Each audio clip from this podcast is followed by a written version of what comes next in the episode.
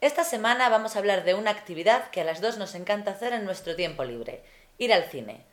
Reyes, ¿tú vas a menudo al cine? Suelo ir una vez a la semana o cada dos semanas, casi siempre en domingo. Anda, ¿y no vas nunca al Día del Espectador? Es mucho más barato. Ya, pero es que es entre semana y no tengo tiempo. ¿Y cuál es la última película que has visto? La última película que he visto ha sido Zelda 211. Uy, es una película española, ¿verdad? Sí, ha recibido muchos premios y la verdad es que está muy bien. ¿Tú no la has visto?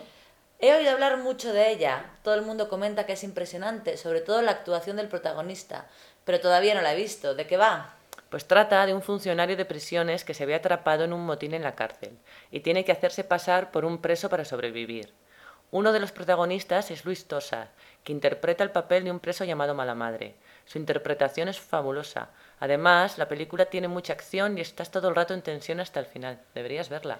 Quizá, pero lo cierto es que a mí me gustan más las comedias y las películas de ciencia ficción. Por cierto, la semana pasada vi Avatar en 3D y me pareció una pasada. ¿Tú la has visto? No, pero normalmente las películas con muchos efectos especiales no me gustan.